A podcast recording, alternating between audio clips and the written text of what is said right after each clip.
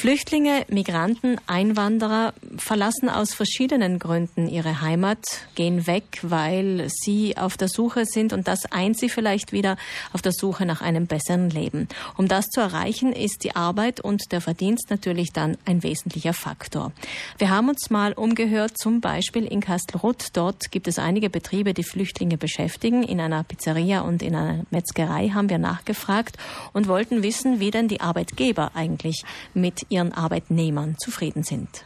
Ja, mit der ganzen Ummelderei und so ist in Anfang ja, schon ein wenig und muss halt wieder verlängern im Vertrag, weil er das nicht kriegt, die Aufenthaltsgenehmigung. Und, aber sonst ist er recht fleißig und bin ganz zufrieden mit ihm. Also wir haben äh, einen Putz, äh, für den Putzen jemanden gesucht. Dann haben wir es in die Gemeindeboote da in die Kaschrut getan und den Völs und den Tiersch. Und da haben eigentlich noch keine Zusagen gekriegt oder es hat sich niemand äh, gemeldet. Und äh, drei, vier Tage später hat, sich, hat nachher der DVD zuständig sein. Der hat angerufen und hat gesagt, dass er in Bozen äh, so einen Kurs besucht hat für Reinigung und ob wir ihn nehmen hatten. Dann habe ich das mit meinem Mann auch geredet und haben gesagt, ja, probieren wir mal. Ja, und auch im zweiten Fall ist man zufrieden, wenn man auch doch genau erklären muss, was man sich erwartet. Und genau das ist eigentlich einer der Knackpunkte in der kulturellen Verständigung, denn nicht alle in Südtirol, nicht alle Arbeitgeber in Südtirol haben positive Erfahrungen gemacht. Da sind Leute einfach nicht mehr gekommen oder es gab unterschiedliche Auffassungen in Sachen Pünktlichkeit. Kein Wunder, es gibt ja auch 139 verschiedene Nationalitäten mittlerweile bei uns im Land und da gibt es natürlich auch kulturelle Unterschiede. Adrian Lunke von der OEW, von der Organisation für eine solidarische Welt, hat damit beruflich zu tun. Er ist für den Bereich Vielfalt und Miteinander zuständig, macht viele Bildungsprojekte, unter anderem auch in Schulen, um verständlich zu machen, wo die kulturellen Unterschiede liegen.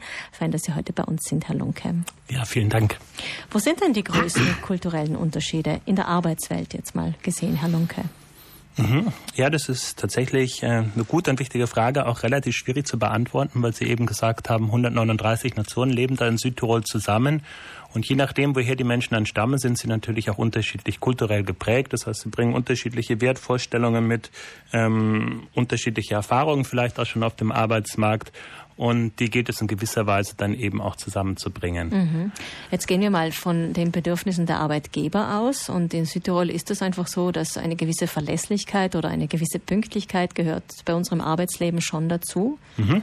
Ja, das hört man immer wieder eben von den Arbeitgebern, dass man sich vor allem äh, erwünscht, dass die sogenannten Soft Skills bei möglichen Angestellten dann gegeben sind. Das heißt, man geht davon aus oder man wünscht sich eben, dass, wie Sie sagen, Fleiß, Pünktlichkeit, ähm, dann, dann, dann, schon, dann schon gegeben sind, also dass die Arbeitnehmer die mitbringen. Es ist ein bisschen vielleicht eine Fehlvorstellung, dass Menschen, die aus anderen Ländern kommen, eben diese Tugenden nicht mitbringen. Also ich habe äh, selbst Zebra als Betreuer für die Zebra-Verkäufer gearbeitet eine Zeit lang. Zebra kennen Sie wahrscheinlich, das ist das Straßen, die Straßenzeitung für Südtirol.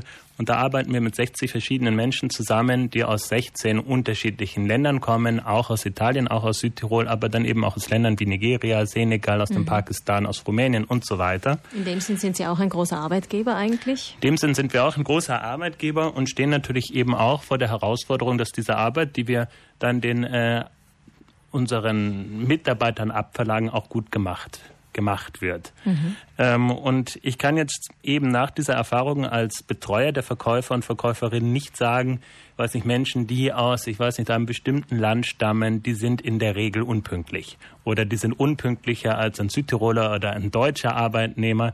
Das hängt tatsächlich ganz, ganz stark von den einzelnen Personen ab und es hängt auch ganz stark davon ab, wie man sie in die Arbeit einführt und wie man ihnen erklärt, was denn auch wirklich für diese Arbeit oder für einen selbst als Arbeitgeber wichtig ist. Also was die eine Dame auch gesagt hat, wenn man ihm genau sagt, was man möchte, dann bekommt man das auch. Mhm. Das ist sozusagen das Um und Auf, dass man miteinander kommuniziert, nicht erwarten, sondern aussprechen, klären. Mhm. Ja, ich glaube, das ist tatsächlich ein großer Stolperstein. Also einfach diese eigenen Erwartungen, die man mit, sicherlich, mit Sicherheit hat. Also man selbst geht oft davon aus, dass es einfach klar sein muss, dass wenn man sagt, um 8 Uhr beginnt die Arbeit, dass der Arbeitnehmer dann auch um 8 wirklich da ist. Ähm, oder dass ein bestimmtes Pensum in einer bestimmten Zeit erledigt wird oder eine bestimmte Qualität eben erarbeitet wird. Ähm, das sind einfach so Dinge, die die einem als Arbeitgeber fast selbstverständlich erklären, die man dann aber vielleicht in der Zusammenarbeit mit ausländischen Arbeitskräften vielleicht noch mal kurz hinterfragen muss. Also nicht zu viel voraussetzen, sondern die Dinge eben, wie Sie sagen, gut erklären. Und dann bin ich mir sicher, werden sie auch verstanden und, und auch mit Sicherheit gut gemacht. Jetzt kommen wir nochmal auf die Frage, Sie als OEW, als Arbeitgeber, wie haben Sie das mit Ihren Verkäufern gemacht? Mhm. Also die Arbeit als Verkäufer ist eine relativ freie Arbeit, sage ich mhm. mal. Es gibt ein gewisses Regelwerk, was einzuhalten ist, wie zum Beispiel die die Regel, dass man tatsächlich im öffentlichen Raum verkaufen muss. Also man darf in keine privaten äh, Orte hineingehen, um dort die Straßenzeitung zu verkaufen. Das heißt, es ist ausgeschlossen, in Bars zu gehen, in Cafés zu gehen, in Hotels zu gehen und so weiter, was vielleicht naheliegend ist, weil sich dort vielleicht auch Personen aufhalten, die möglicherweise Zeit haben, die dort am Kaffeetisch sitzen und möglicherweise auch eine Zeitung durchblättern würden. Aber das ist zum Beispiel eine der Grundregeln des Straßenverkaufs, dass er eben auf der Straße stattfindet. Das ist so eine eine dieser Prinzipien. Da gibt es noch mehrere andere. Und wir haben natürlich auch die Erfahrung gemacht, dass, und wir bekommen dann auch Anrufe von Menschen, die sich darüber beschweren, Hotelbesitzer und wie auch immer, ähm, dass diese Regel überschritten wird. Mhm. Und dann haben wir uns gefragt, woran liegt es? Und es kann natürlich unterschiedliche Gründe haben. Es kann sein, dass diese Regel erstmal nicht gut verstanden wird, weil nicht alle Menschen, die herkommen, sofort die Landessprachen gut beherrschen es ist für den Verkauf der Straßenzeitung jetzt auch gar nicht un unbedingt absolut notwendig, dass man jetzt perfekt Deutsch oder Italienisch spricht. Aber es kann an der sprachlichen Aber Hürde liegen, wenn eine Regelung zum Beispiel nicht verstanden genau, wird. Genau, genau. Woran noch? Also und gerade um das noch zu ergänzen, dann ist die Enttäuschung bei uns auf Seiten des Arbeitgebers natürlich groß, wenn man gedacht hat, man hätte das jetzt gut erklärt und eingefordert und trotzdem wird eben diese Regel überschritten. Mhm. Und wir haben dann einfach eben die Erfahrung gemacht, dass es dann Sinn macht, diesen Schritt zurückzumachen, sich erstmal zu fragen, ist es wirklich verstanden worden und das vielleicht auch abzuprüfen. Mhm. Weil oft, das kennen wir vielleicht auch selber, wenn wir im Ausland sind oder ich weiß nicht, wenn man sich auf Italienisch unterhält und manches nicht versteht, dann kommt auch eben, dann tun wir das vielleicht auch manchmal, nicken wir positiv zu einer Aussage, die wir vielleicht gar nicht so richtig verstanden haben. Ähm, Einfach weil es uns auch unangenehm ist, vielleicht zuzugeben, dass wir es eben nicht, mhm, äh, mhm. nicht ganz verstanden haben. Das heißt eben auch immer mal wieder nachprüfen, ist das, was ich eigentlich genau meinem Arbeitnehmer abverlange, ist es wirklich angekommen. Die Arbeit ist natürlich, Sie wollten es noch ergänzen? Ja, wir haben dann weitere Erfahrungen gemacht, wo wir gedacht haben, wenn solche Regelüberschreitungen öfter stattgefunden haben, wie gehen wir dann vor? Ja. Und natürlich hat man als Arbeitgeber schon auch, sagen wir mal, die Macht in der Hand, weil es ist, man kann dann den Arbeitnehmer natürlich, man kann das Arbeitsverhältnis aufkündigen ähm, und ist sozusagen immer in der stärkeren Position. Wir haben das auch zum Teil gemacht. Wir haben auch Leute für Monate suspendiert, weil wir gedacht haben, das funktioniert einfach in der Zusammenarbeit nicht gut, obwohl wir eben immer wieder auf diese Regeln hingewiesen haben, sind sie überschritten worden. Und dann sind wir aber zu einem anderen, zu einer anderen Strategie übergegangen und das ist eben die Begleitung während der Arbeit. Das ist, finden wir vor allen Dingen wichtig in der ersten Phase. Ähm, da gehen wir mit den Verkäufern tatsächlich einen Nachmittag mit auf die Straße, dort, wo sie eben dann in Verkaufssituationen kommen. Mhm.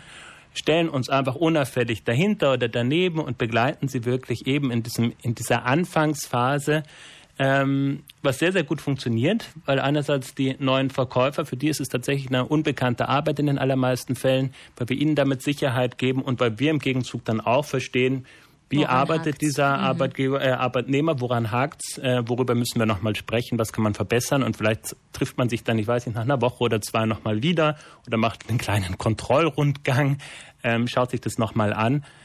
Und so glaube ich, ist eben. Das heißt, der Aufwand ist am Anfang zwar größer, aber das Ergebnis ist dafür einfach viel besser. Arbeit ist natürlich ein, ein ganz wichtiger Teil in diesem Integrationsprozess. Die Landesregierung hat im Sommer beschlossen, Sprach- und Integrationskurse zu veranstalten, wo eigentlich auch solche Grundannahmen, nehme ich mal an, besprochen werden. Wie stehen Sie dazu? Ja, diese Sprach- und Integrationskurse, die sind eigentlich europaweit verbreitet. Das ist eigentlich mittlerweile üblich, die äh, auch verpflichtend anzubieten. Jetzt wird es in Südtirol auch der Fall sein. Ich glaube, dass man da vieles klären kann. Mhm. Äh, ich glaube, soweit ich verstanden habe, ist noch nicht ganz klar, wie die dann letzten Endes inhaltlich ausgestattet sind. Da muss man dann sehen, was dann tatsächlich auch für den Arbeitsmarkt letzten Endes relevant ist, ob es dort wirklich auch um Tugenden und Werte und so weiter geht ähm, oder nicht. Und wenn nicht, dann könnte ich mir auch vorstellen, aber dies nur als Vorschlag, dass man vielleicht auch schon in den Asylunterkünften auch dort ein Kursangebot schafft, man sagt, wie sieht Arbeit zum Beispiel in Südtirol aus? Was gibt es zum Beispiel auch schon für Vertragsformen, die mit Sicherheit äh, in vielen Fällen unbekannt sind, arbeite ich als äh, eben als Angestellter für eine Firma oder wie rechne ich ab. Ähm, und dann eben, wo man eben auch über die sogenannten Soft Skills dann auch sprechen könnte. Das heißt, man kann die Leute einfach auch in eine gewisse Richtung schon begleiten. Und Vorbereiten. Hat dann einfach weniger Missverstände danach. Mhm. Vielen Dank, Adrian Lunke von der OEW zur Integration hier im Land. Herr Lunke wird heute bei einem Seminar zu Entwicklungszusammenarbeit und Migration als Referent dabei sein. Das Seminar findet heute und morgen in Bozen statt und beleuchtet das Thema Migration und Asylpolitik und natürlich auch die Ursachen der Migration.